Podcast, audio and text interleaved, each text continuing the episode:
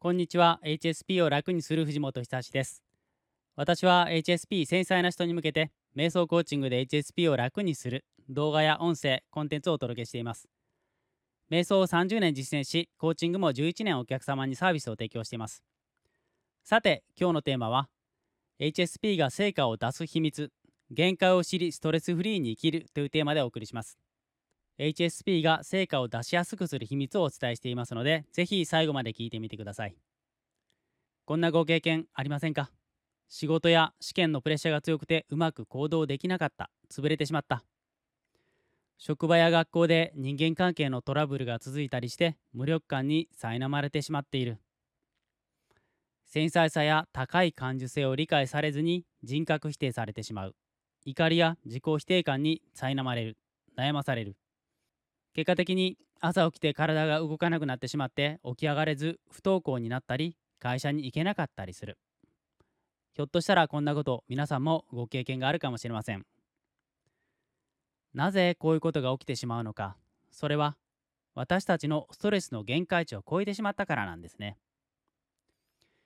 人間には誰しも耐えられるストレスの限界値というものがあります。これは人それぞれみんな違いますがそれを超えると朝起きれなくなってしまったり夜眠れなくなったり体が赤信号を出してるんですね。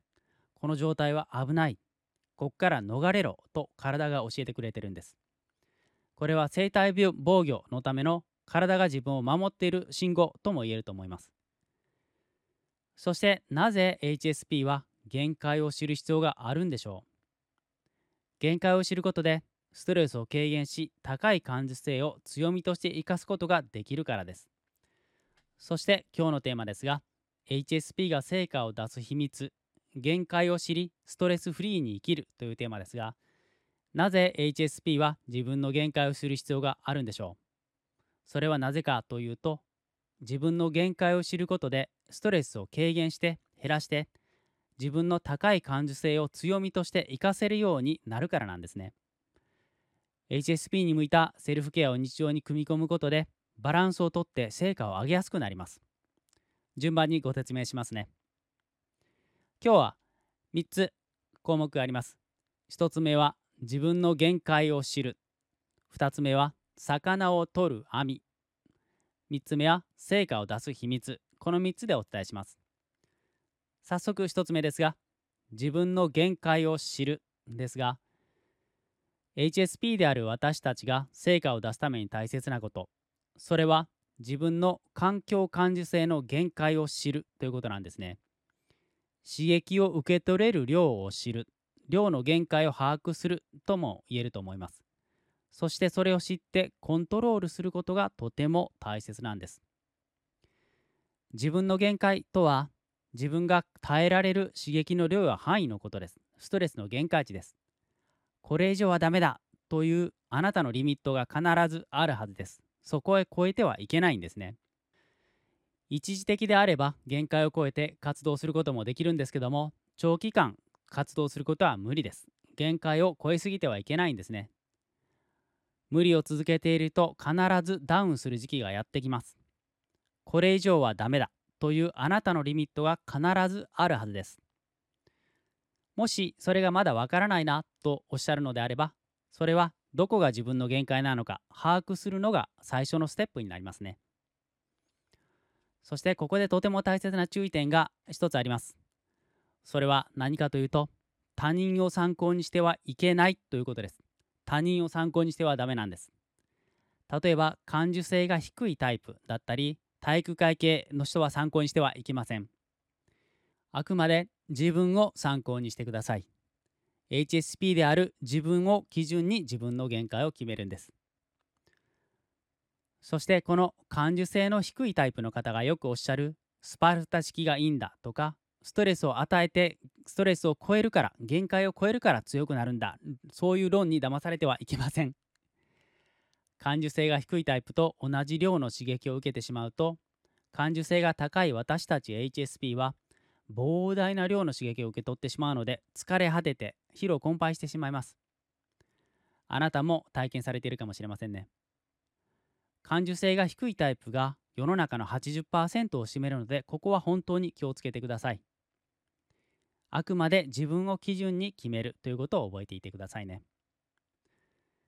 そして2つ目の項目魚を取る網に例えるとですけどもこれは感受性の高い低いを魚を取る網に例えると分かりやすくなるということです。魚を取る網目の大きい小さい大小を感受性の高い低い工程に当てはめて考えてみましょう。ちょっと想像してみてください。魚を取る網ですね。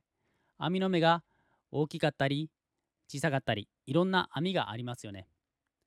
感受性が低いタイプは網の目が大きい大きいと思ってください。網の目が大きいから魚や海藻が適度にこう網の目から大きい網の目からポロポロ落ちるんですね。あまり引っかからないんです。大きな魚は引っかかりますね。網の目が大きくてポロポロこぼれる。あまり引っかからないからだから取れた重量もそれほど重くないんですね。たくさん網の目が大きいのでたくさんこうこぼれてしまうのでそれほど網が重くならないということです。大丈夫なんですね。つまりたくさんの刺激を受けたとしても大きい網の目からポロポロポロポロ落ちるからそれほどこう負担に感じないんですね刺激が。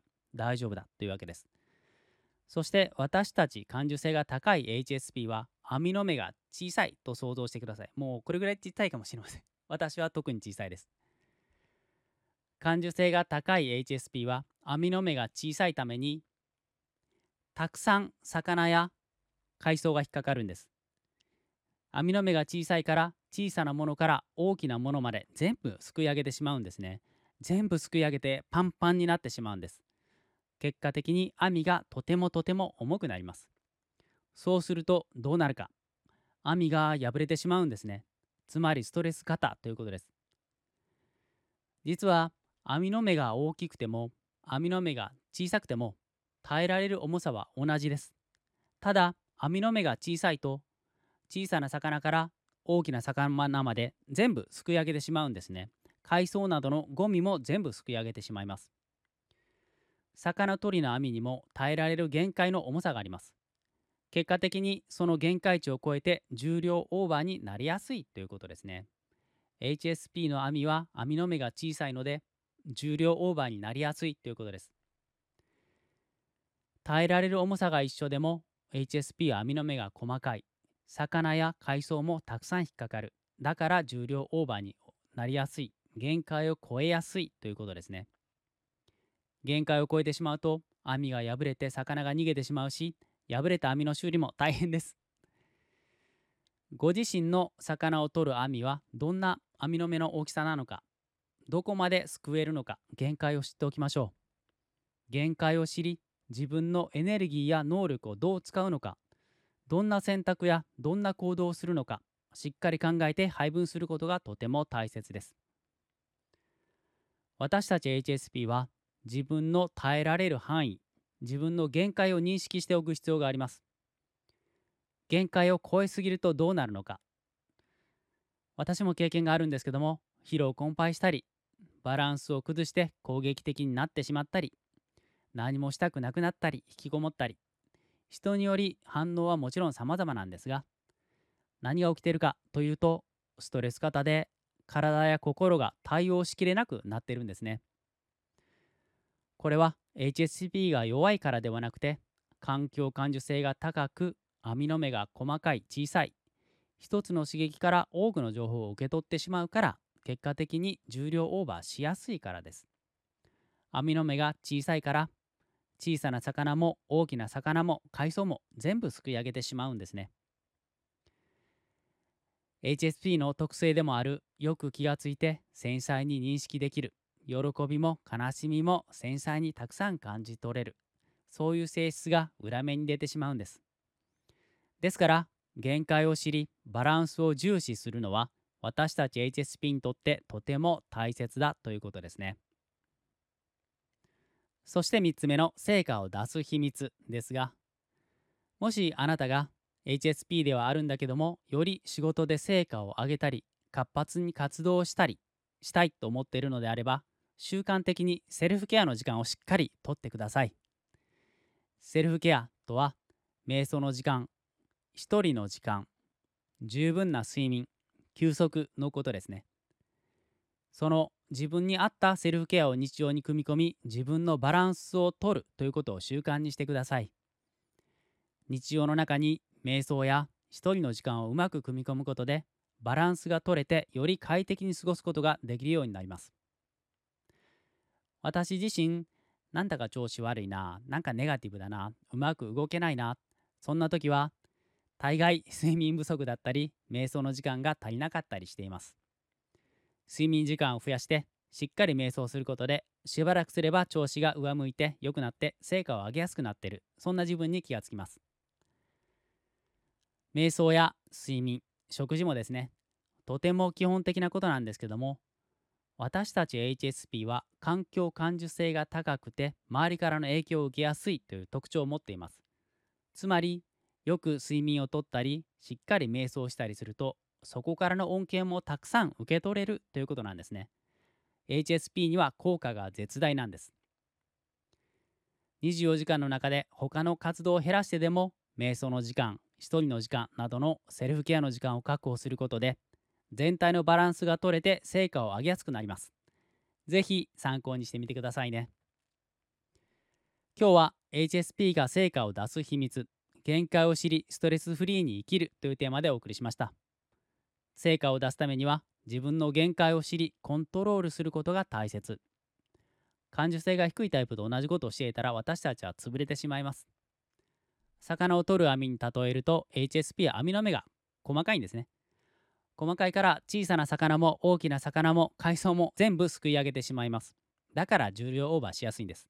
より勉強や仕事で成果を上げたり活発に活動したいのであればセルフケアの時間を日常に組み込んでみてください。自分の限界を知りセルフケアを習慣に組み込んだ上でご自身のエネルギーや時間能力をどう使うのか。それらをどう選択するのかどんな行動をしていくのかしっかり考えて配分することで成果が出やすくなります。自分の限界を知り自分に合ったセルフケアをぜひやってみてください。ストレスフリーになりより自分らしく楽しく生きることができます。何よりもとても楽になります。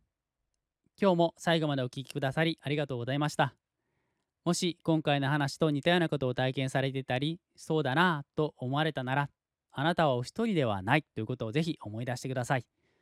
私や多くの HSP もまた同じように経験してるんです。藤本久志でした。またお会いしましょう。さよなら。